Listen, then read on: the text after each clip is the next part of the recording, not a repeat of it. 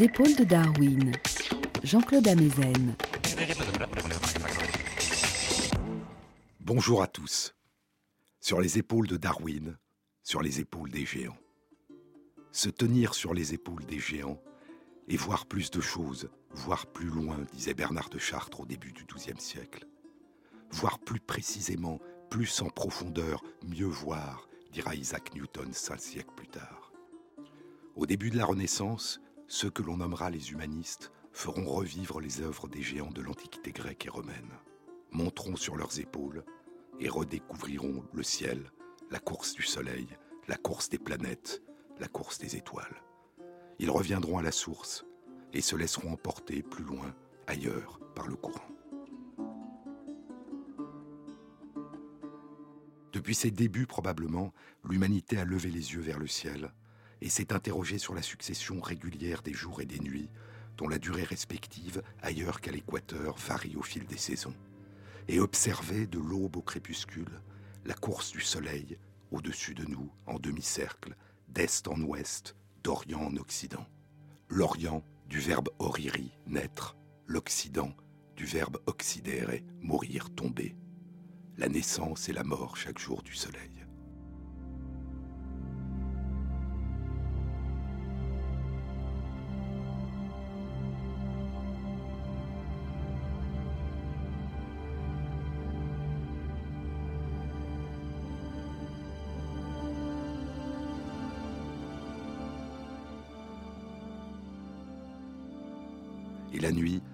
Révolution d'Orient en Occident de l'ensemble des étoiles, autour d'un axe vertical par rapport à la surface du sol, et qui passe par un point, au nord, qu'occupe aujourd'hui l'étoile polaire. Il leva la tête, écrit Pascal Quignard, et vit les étoiles s'effacer dans le jour. Les étoiles ne se retirent pas devant la lumière du jour, elles demeurent indifférentes dans le ciel à leur place. Seul l'excès de lumière les engloutit révolution complète des étoiles en 24 heures, mais qu'on ne voit que la nuit.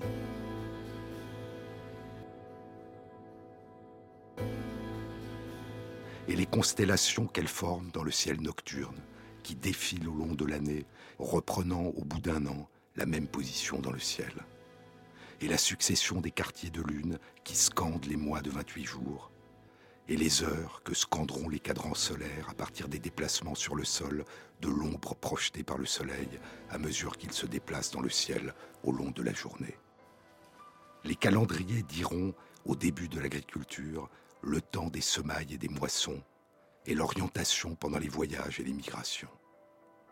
Le ciel dévoile les secrets de la régularité, du rythme, du retour, du recommencement mais le ciel est aussi interrogé pour ses présages, ses irrégularités, ses anomalies, les éclipses, les comètes, les pluies de feu de météores. L'astronomie est considérée comme la plus ancienne des sciences.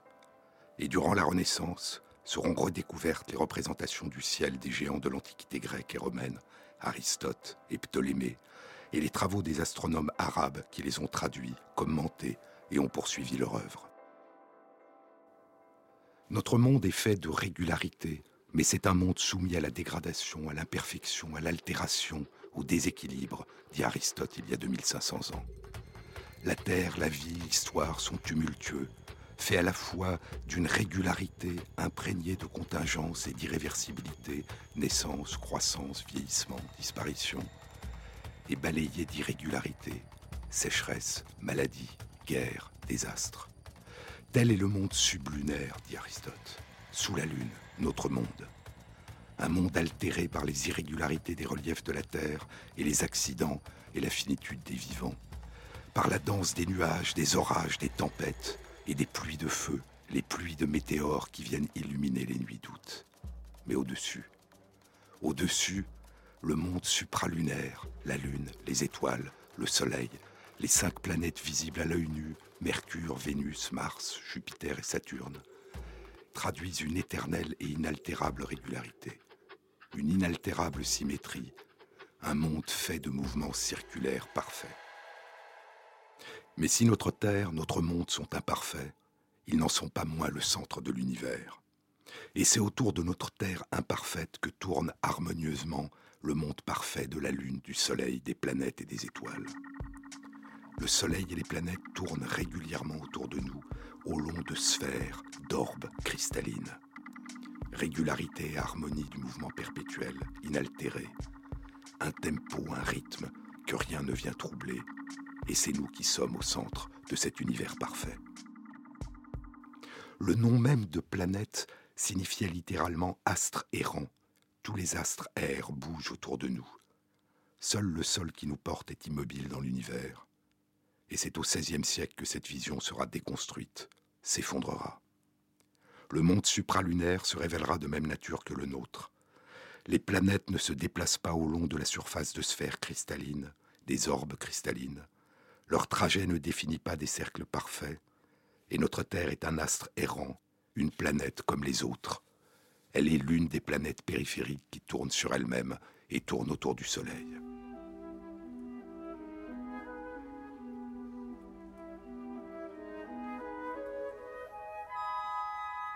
Renaissance, écrit Quignard, Renaissance ne voulut jamais dire restauration des anciens dans leur ancienneté, mais renaissance de la naissance même.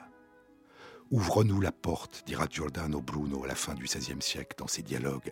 Ouvre-nous la porte par laquelle nous voyons que cet astre, cette planète, ne diffère pas des autres. Donne-nous la science de l'équivalence de notre astre et du monde avec celle de tous ces astres et mondes que nous pouvons voir. Apporte-nous la connaissance de l'univers infini.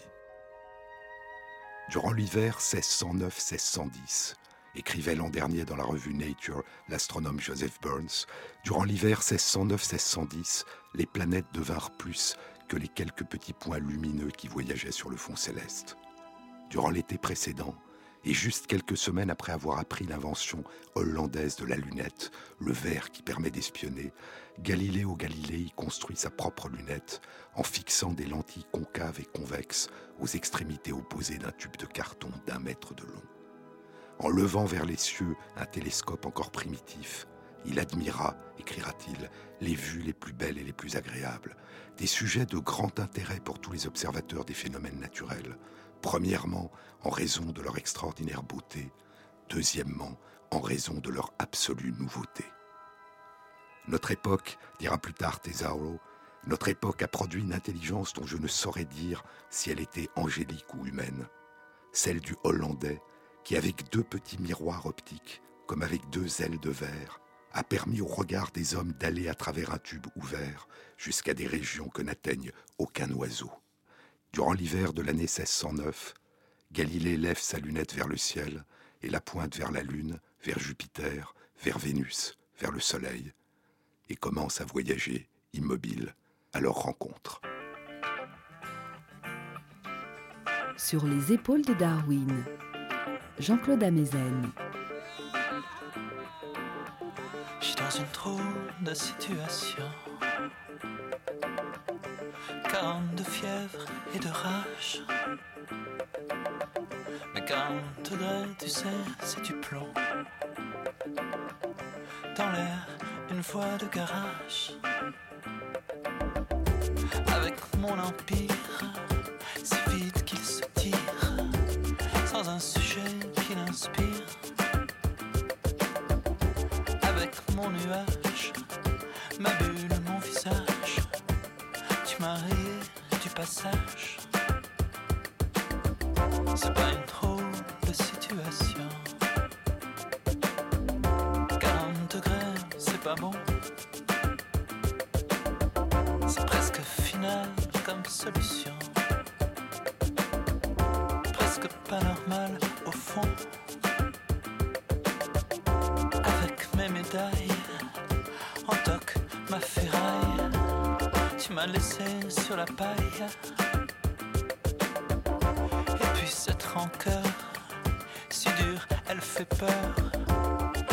sans une fleur. Je t'ai suivi, petite horloge. À ton profil, j'accrochais. Voilà soudain qu'on me déloge. De ton cou où je dormais.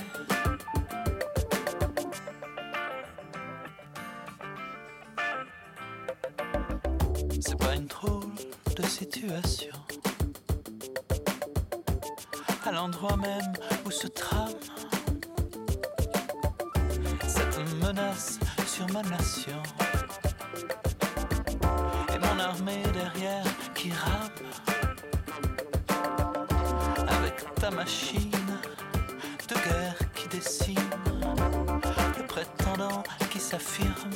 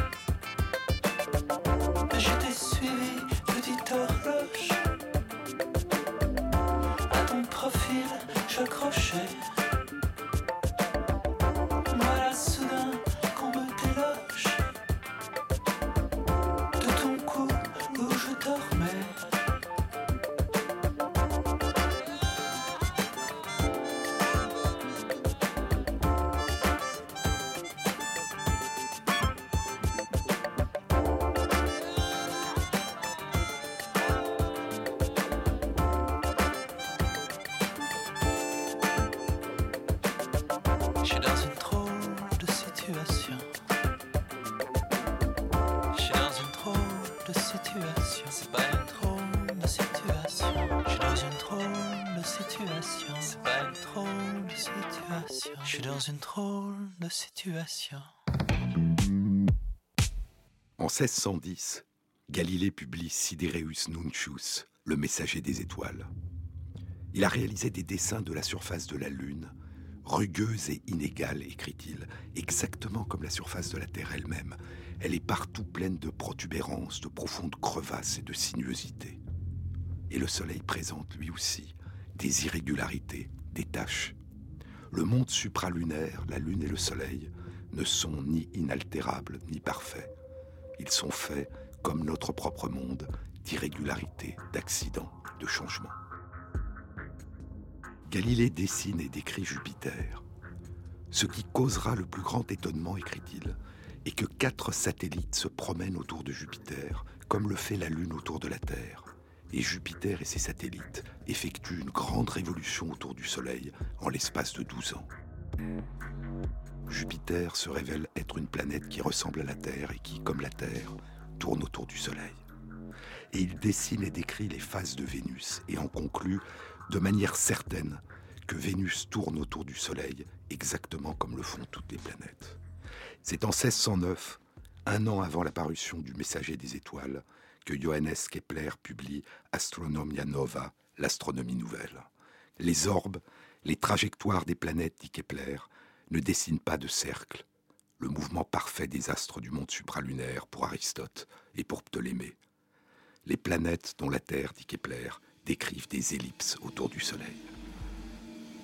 J'ai donc d'abord examiné les orbes usés des planètes, écrit Kepler dans un poème en ouverture de son astronomie nouvelle. J'ai donc d'abord examiné les orbes usés des planètes et le terrible danger qui menaçait les remparts fissurés du monde. Car les colonnes du monde étaient déjà sur le point de s'écrouler, tandis qu'une nuit obscure dissimulait les causes. Alors, j'ai entrepris la tâche, espérant qu'elle réussira, de consolider les voûtes du ciel nouveau avec de nouvelles poutres. Et Kepler cite Uranie, la muse qui inspire les astronomes, et des géants qui lui ont permis de voir plus loin, de mieux voir, deux géants mathématiciens de l'Antiquité grecque, Pythagore et Euclide, et un géant de la Renaissance, Nicolas Copernic, disparu 65 ans plus tôt. 65 ans plus tôt, l'année 1543, au milieu de la Renaissance. Deux livres sont publiés qui allaient dans des dimensions très différentes, profondément et irréversiblement bouleverser les représentations que nous nous faisons de nous-mêmes et de notre place dans l'univers. Le premier est un ouvrage d'un anatomiste flamand qui s'est installé en Italie à Padoue.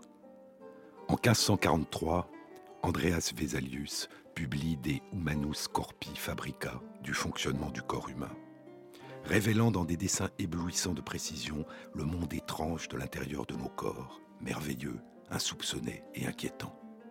Mais c'est un autre livre publié la même année qui fera émerger la révolution qui donne naissance à l'œuvre de Galilée et de Kepler.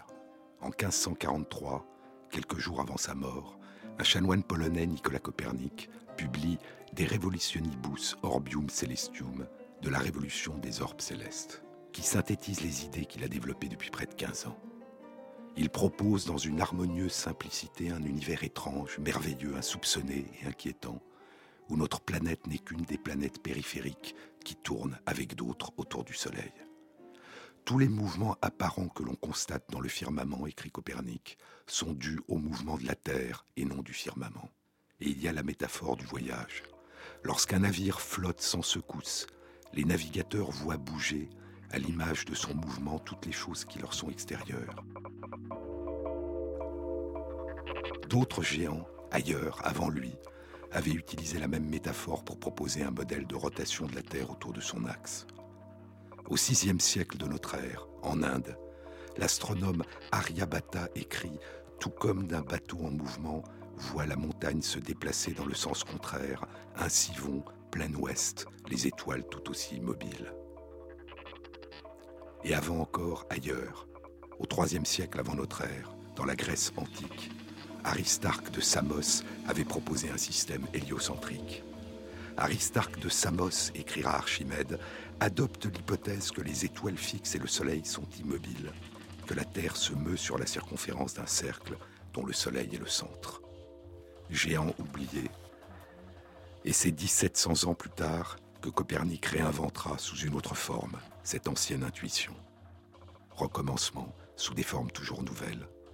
Émergence d'un univers toujours nouveau dont le physicien Hubert Krivine retrace la fascinante aventure jusqu'à nos jours dans son livre La Terre, des mythes au savoir.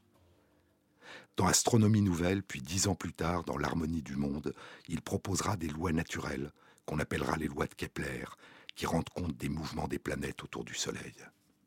Et il proposera que c'est une force émise par le Soleil qui fait tourner les planètes. Le Soleil n'est pas seulement le centre du système solaire, il est son moteur. Et il proposera que c'est ce type de force exercée par le Soleil et par la Lune sur la Terre qui est responsable des marées. Mais quelle est cette force? Kepler proposera une force magnétique.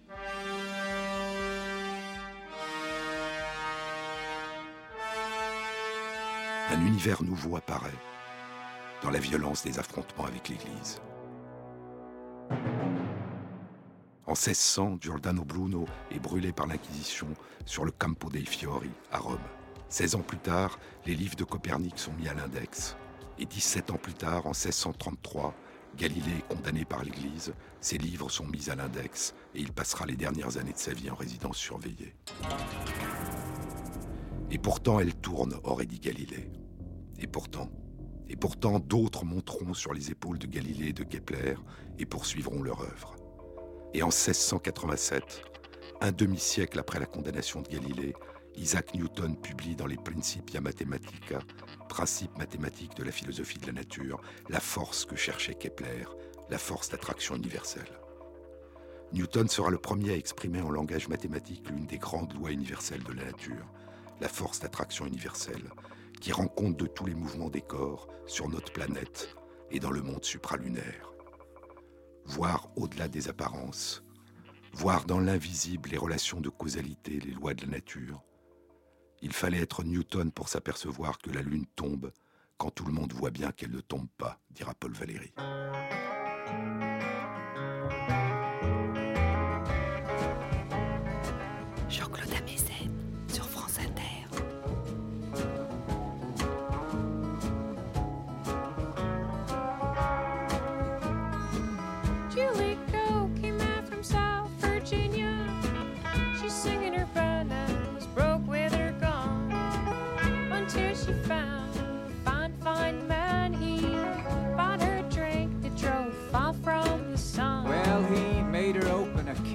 Store towel.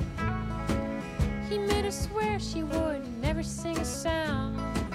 He made a promise she would never leave this town. Sell your candy or I'll blow you down. But Charlie Silver lived right around the corner. The first time he saw Julie, he wanted to D-I-E, cause he couldn't pay for no sugar. We're men in the city liked your candy. Business is good 24 7. Man after man, the next after the last. Gold is tired she's starting to rust.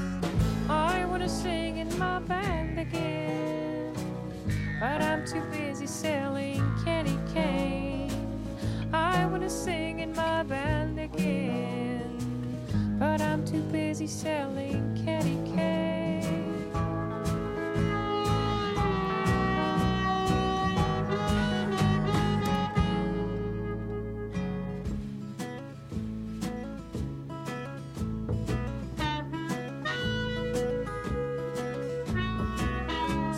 Silver meets gold. And they sort of knew they had it coming. Pretty soon they start loving and crying the whole day long.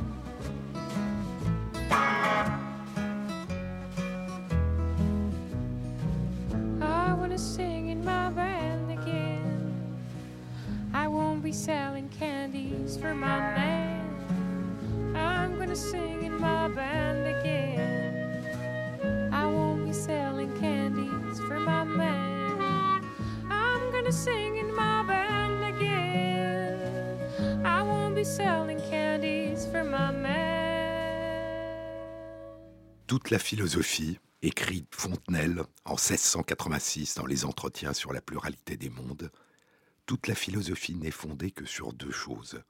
Sur ce qu'on a l'esprit curieux et les yeux mauvais.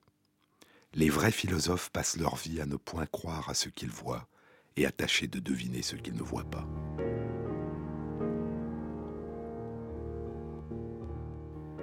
Au XVIIe siècle, notre vision du monde a changé. La place de notre planète et la place de l'homme, notre place dans l'univers. Une défamiliarisation du regard, écrit Frédéric Haït Touati dans son beau livre Conte de la Lune, essai sur la fiction et la science moderne. Le paradoxe de Zénon démontrait l'impossibilité du mouvement, écrit-elle. Le paradoxe de la nouvelle astronomie est de démontrer que sans bouger, nous bougeons. Vertigineux voyage, imperceptible mais effréné à travers le cosmos, ou dans les termes de Robert Hooke, le grand savant contemporain et rival de Newton, dans les termes de Robert Hooke, écrit-elle, une transmigration dans le ciel, alors même que nous restons, que notre corps demeure ici sur la Terre. Et le XVIIe siècle sera le temps des fictions.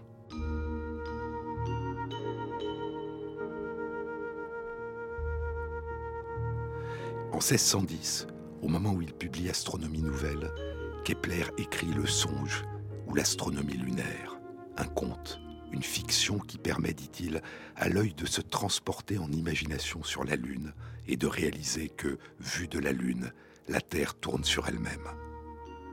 Moins de 30 ans plus tard, en 1638, l'évêque Francis Goodwin publie L'homme de la Lune. Je suis maintenant contraint d'avouer avec Copernic, écrit-il, que la Terre vue du ciel offre le spectacle de la lente rotation du globe sur lui-même, la Terre tourne en rond sur son pivot de 24 heures en 24 heures. Encore 20 ans, et Cyrano de Bergerac publie L'autre monde ou les États et empires de la Lune. Encore 30 ans et en 1686, un an avant la publication des Principia Mathematica de Newton, Fontenelle, qui deviendra secrétaire permanent de l'Académie des sciences, publie les entretiens sur la pluralité des mondes. On voit sensiblement de dedans la Lune notre Terre tourner sur son axe. Imaginez-vous notre Europe, notre Asie, notre Amérique, qui se présentent à eux, aux habitants de la Lune, l'un après l'autre, comme nous les voyons sur les cartes. Le point de l'espace où ils se trouvaient contiendrait une heure plus tard la mer et ses vagues, un peu plus tard encore les Amériques et le continent d'Asie, écrira trois siècles plus tard Marguerite Yourcenar dans l'œuvre au noir. Nous sommes des voyageurs, sans le sentir, sans le voir, mais nous pouvons imaginer, nous disent ces fictions, ce que la science nous a révélé de l'invisible.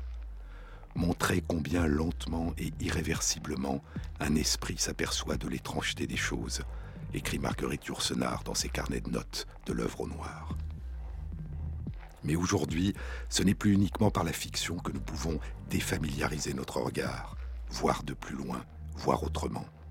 Aujourd'hui, écrit Joseph Burns, quatre siècles après les chefs-d'œuvre révolutionnaires de Galilée et de Kepler, et juste 50 ans après que des fusées pour la première fois décollé en direction d'un de nos voisins du système solaire, les émissaires de la Terre ont exploré chacune des planètes décrites par l'année internationale de l'astronomie.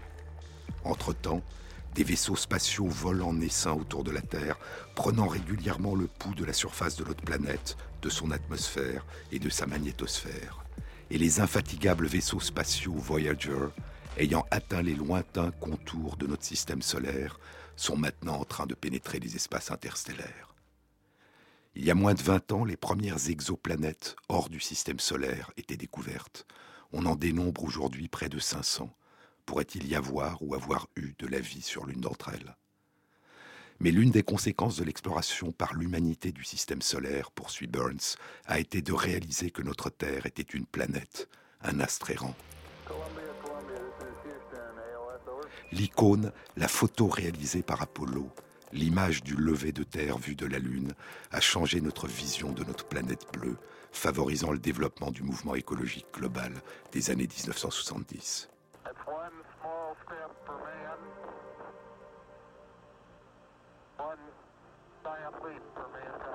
C'est au XVIIe siècle que notre vision du monde avait commencé à changer. La place de notre planète et la place de l'humanité, notre place dans l'univers. Mais quelque chose de plus subtil avait aussi changé. Notre rapport au temps, scandé par les mouvements des astres dans le ciel. La régularité périodique, le tempo, le rythme de l'horloge que scandent les déplacements apparents du Soleil, des planètes, des étoiles autour de nous.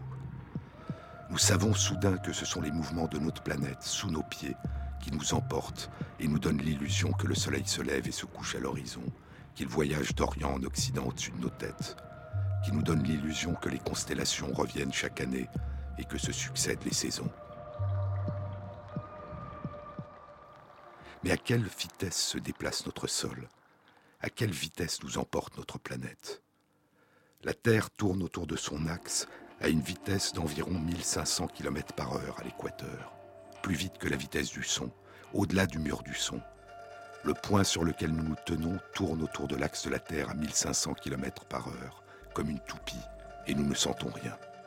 Mais cette toupie est aussi lancée dans une course autour du Soleil qu'elle met environ 365 jours à accomplir. À quelle distance est le Soleil? Durant l'Antiquité, les distances relatives et les tailles relatives entre les planètes et entre les planètes et le Soleil sont appréciées de manière relativement précise, mais les distances absolues sont inexactes. Il faudra attendre la fin du XVIIe siècle et le début du XVIIIe siècle pour que des mesures exactes de distance soient obtenues. À quelle distance de la Terre est le Soleil? Nous le voyons tel qu'il était huit minutes plus tôt. Sa lumière met environ huit minutes à nous parvenir à la vitesse de plus de 300 000 km par seconde. La distance est de plus de 140 millions de kilomètres. La Terre met environ 365 jours à parcourir la circonférence, l'ellipse, autour du Soleil. La toupie qui tourne sur elle-même à environ 1500 km à l'heure, notre Terre, se déplace 100 fois plus vite autour du Soleil, voyageant à travers l'espace à la vitesse d'environ 100 000 km par heure.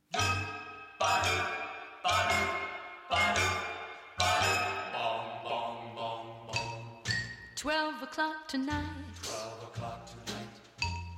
Meet me at the door. I'll kiss you goodnight. I'll kiss you goodnight. Once more. Then I'll go to bed. Gotta go to bed. Busy day ahead. Busy day ahead. But I know instead. But I know instead. I'll walk the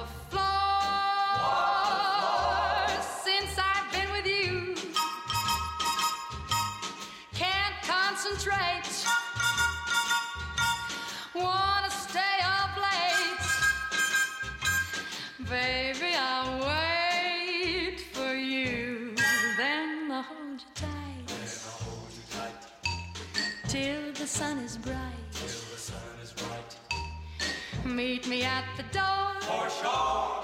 At 12 o'clock tonight. 12 o'clock tonight. 12 o'clock tonight. Mm, middle of the night. Not a soul in sight to interfere with our love.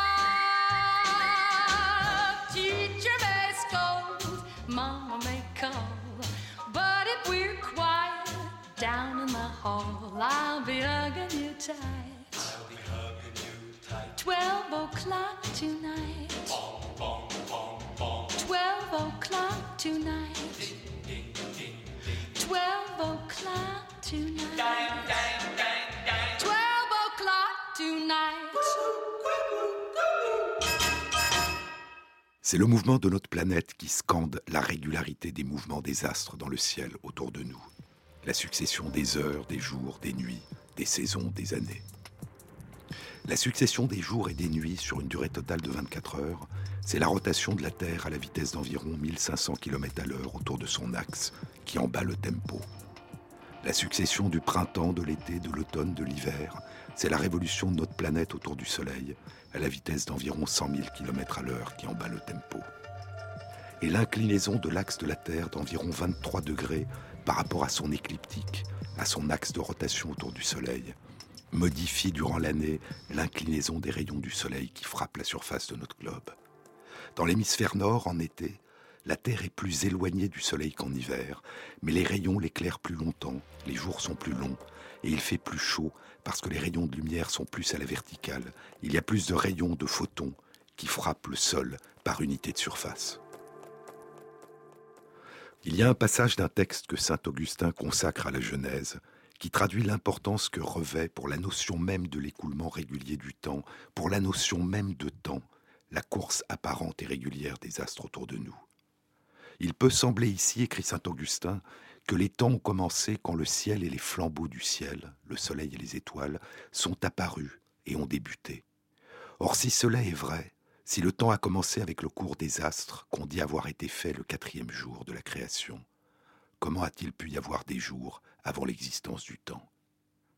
Près de douze siècles plus tard, en 1680, Newton reprendra cette interrogation à propos de la Genèse, mais en parlant de l'indétermination de la durée des jours, et non comme saint Augustin de l'absence de temps, et en sous-entendant que c'est le début de la rotation de la Terre sur elle-même, une fois que les astres sont créés, qui scandera la durée habituelle des jours.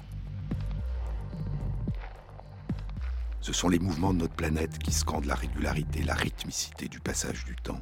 Le grand sablier céleste, l'horloge du soleil et des étoiles, sur lesquels nous réglons notre sommeil et nos veilles, nos activités notre repos, le temps des semailles et le temps des moissons, c'est notre course à travers l'espace qui la fait battre avec régularité, qui nous donne l'impression que le ciel égrène pour nous les heures. Et c'est cette même force d'attraction universelle qui ne cesse de faire tomber la Terre vers le Soleil, qui ne cesse de faire tourner la Terre autour du Soleil depuis 4 milliards et demi d'années, depuis que la Terre existe. C'est cette même force d'attraction universelle qui fait voyager notre planète à travers le ciel et qui fait tomber l'eau dans la clepsydre, le sable vers le fond du sablier, qui fait battre les pendules, le grand pendule de Foucault, et qui faisait battre les balanciers des pendules, des horloges, qui faisait battre le rythme régulier, le rythme périodique de nos instruments de mesure du temps.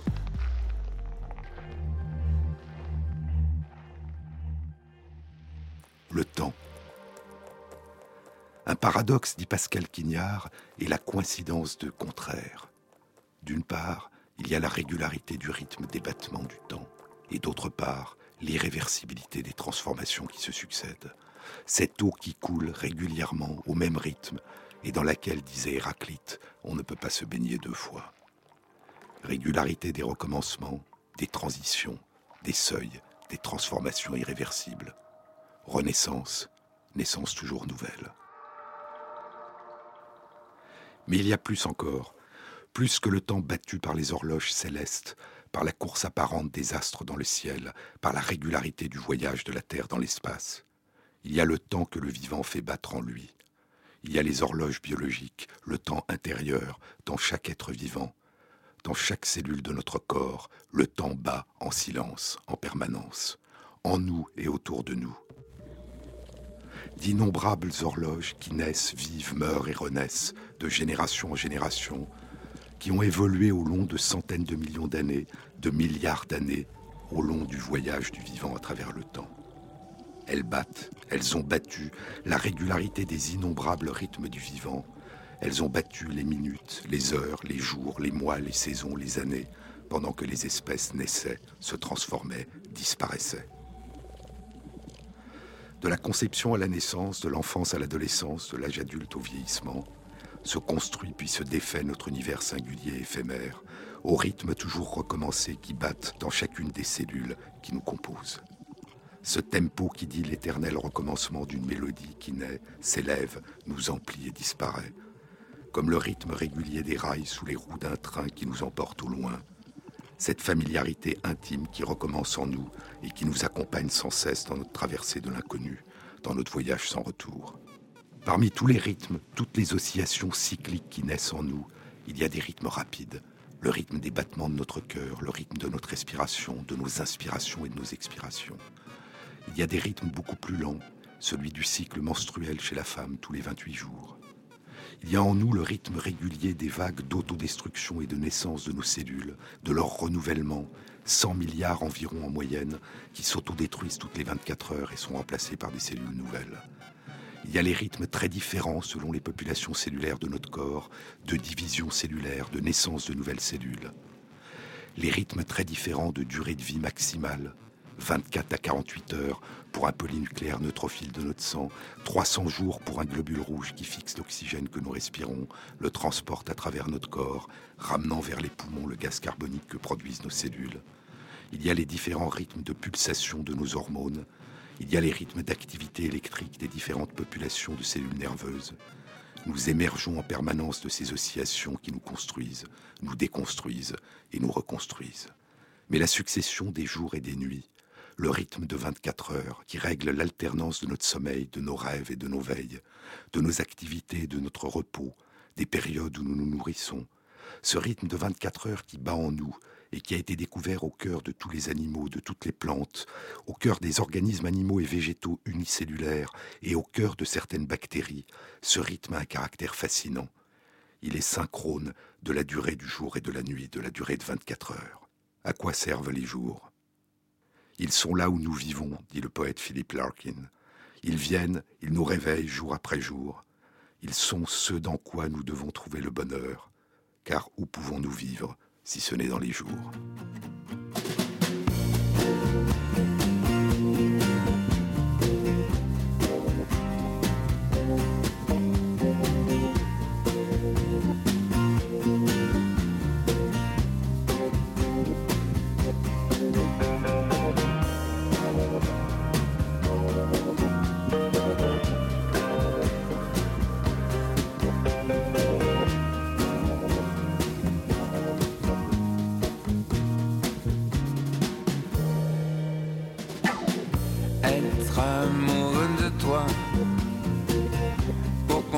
s'occupe de moi. Les choses à vivre ici n'ont jamais nom de paradis. De la neige où j'ai grandi à l'idéal tout petit. Quelle foudre tes yeux, sans remède, quel lieu.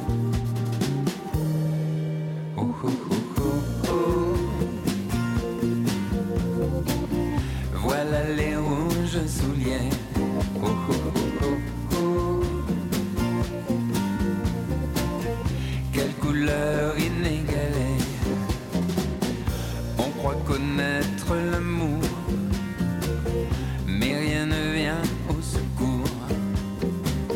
Ce soir, qu'est-ce que tu fais? Malgré moi, je dors.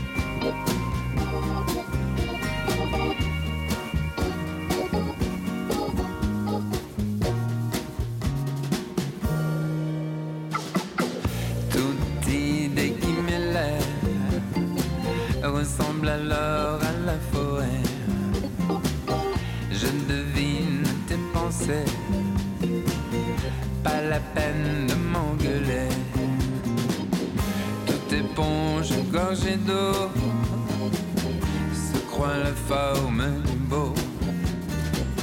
Je pense à cette idée bleue. Je vole dans la nuit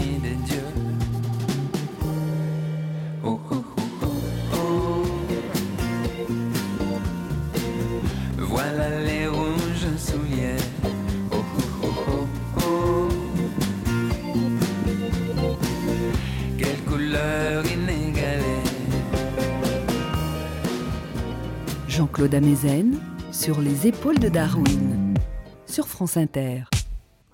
Comment le vivant fait-il naître en lui une régularité, un rythme, un tempo qui s'accordent à la période de rotation de la Terre sur elle-même? Au XVIIIe siècle, Buffon s'intéresse au temps, à la durée possible d'existence de la Terre et de la vie, et au rythme du vivant, mais pas seulement au rythme des naissances et des disparitions, pas seulement au rythme de succession des générations, mais aussi aux processus qui battent dans les plantes à un rythme quotidien. Il s'intéresse aux très nombreuses plantes dont les fleurs ou les feuilles s'ouvrent au début de la journée et se ferment à la tombée du soir. Et il remarque que différentes espèces de plantes ouvrent et ferment leurs fleurs ou leurs feuilles à différents moments de la journée. Ces oscillations dans la période est de 24 heures d'une journée et qu'on appellera pour cette raison des oscillations des rythmes circadiens, circa, autour d'eux, au long d'eux, ou encore à peu près, et dies, un jour. Mais ce rythme est-il impulsé de l'extérieur, par l'alternance de lumière et d'obscurité, ou par l'alternance de chaleur du jour et de fraîcheur de la nuit? Les plantes voient-elles et répondent-elles quotidiennement à la lumière ou aux variations de la température Ou ce rythme pourrait-il venir de l'intérieur? C'est un astronome, Jean-Jacques Dortou de Méran, qui deviendra le secrétaire perpétuel de l'Académie des sciences, qui apportera le premier une réponse en soumettant cette question à un protocole expérimental. Il s'intéresse à la sensitive, une plante dont vous connaissez probablement les réponses spectaculaires aux variations de l'environnement. Elle est extrêmement sensible, d'où son nom, sensitive, sensible, au toucher. Si vous touchez très légèrement l'une de ses feuilles, elle se referme immédiatement en s'inclinant dans le même temps vers le bas. La fermeture et l'orientation vers le bas de l'ensemble de ces feuilles a lieu spontanément le soir, persiste durant la nuit et au matin, les feuilles s'ouvrent et s'orientent vers le haut. Méran décide de placer la sensitive dans l'obscurité permanente, à l'intérieur d'une boîte, afin de déterminer si c'est une perception par la plante de l'alternance de la lumière du jour et de l'obscurité de la nuit qui est responsable de ces mouvements périodiques, ou si ces mouvements peuvent persister dans l'obscurité et il observe que ces mouvements périodiques réguliers d'ouverture et de fermeture et d'inclinaison persistent au même rythme en l'absence de lumière. Il publie ses résultats en 1729. La sensitive, écrit-il, sent donc le soleil sans le voir en aucune manière. Il serait curieux, ajoute-t-il, d'éprouver si d'autres plantes dont les feuilles ou les fleurs s'ouvrent le jour et se ferment la nuit conserveraient, comme la sensitive, cette propriété dans des lieux obscurs. S'agit-il d'une forme de mémoire de l'alternance de la lumière du jour et de l'obscurité de la nuit qui s'est imprimée dans la plante, d'une mémoire du rythme de son environnement extérieur qui persiste dans l'obscurité? Ou cette expérience révélait-elle l'existence d'une horloge interne qui battait dans la sensitive au même rythme que l'horloge des jours et qui permettrait à la sensitive d'anticiper l'apparition et la disparition de la lumière et de l'obscurité, de la chaleur du jour et de la fraîcheur de la nuit, et non pas simplement d'y répondre? Et si une horloge interne d'une période de 24 heures battait à l'intérieur de la plante, se synchroniserait-elle avec le raccourcissement et l'allongement des jours au cours des saisons? Cette question de l'émergence et de la propagation au cours de l'évolution du vivant de processus internes d'adaptation à l'environnement qui préexisterait à toute confrontation avec l'environnement extérieur a été et est toujours une question centrale dans les sciences du vivant. Elle a été et est toujours une question centrale dans les recherches sur les rythmes circadiens, cette branche d'une discipline fascinante de la biologie, la chronobiologie, l'exploration des battements du temps au cœur du vivant.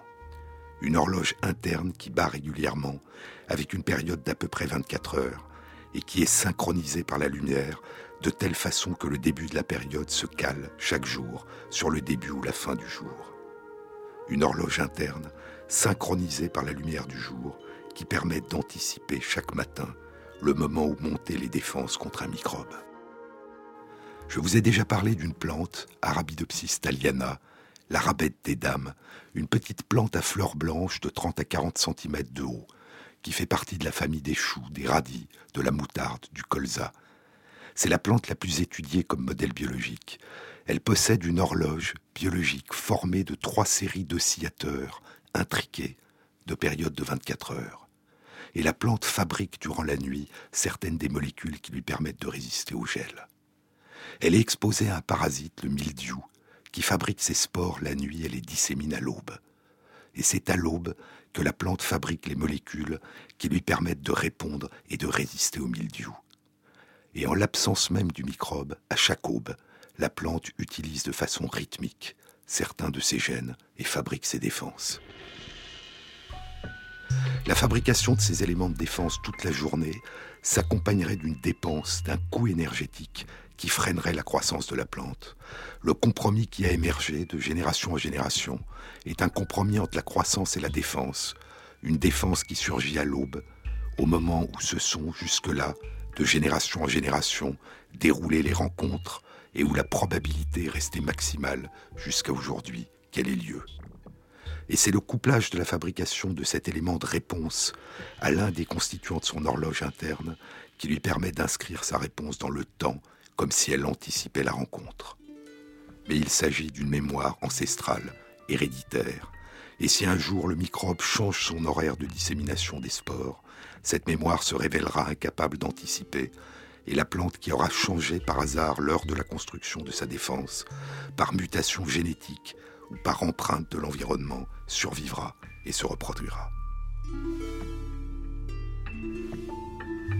Mais de quoi sont faites ces horloges? Quels sont ces mécanismes qui leur permettent d'osciller régulièrement avec une période de 24 heures?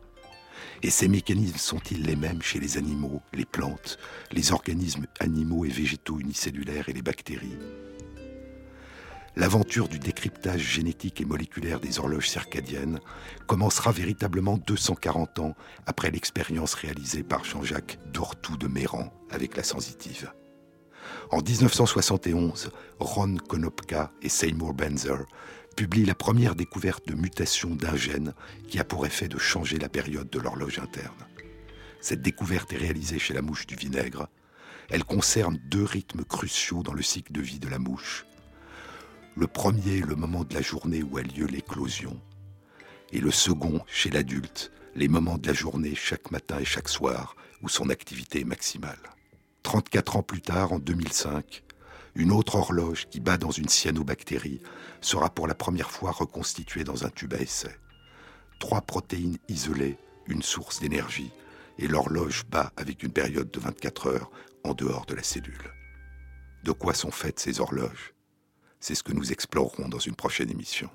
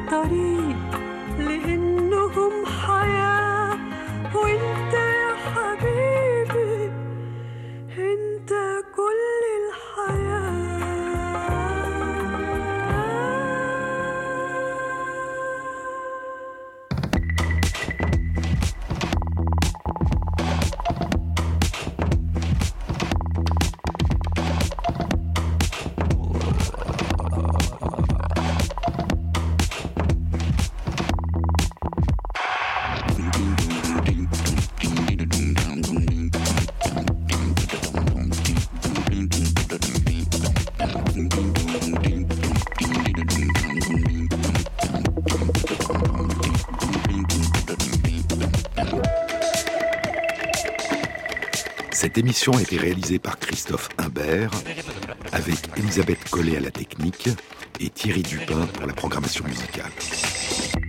Bonne semaine à tous, à samedi prochain.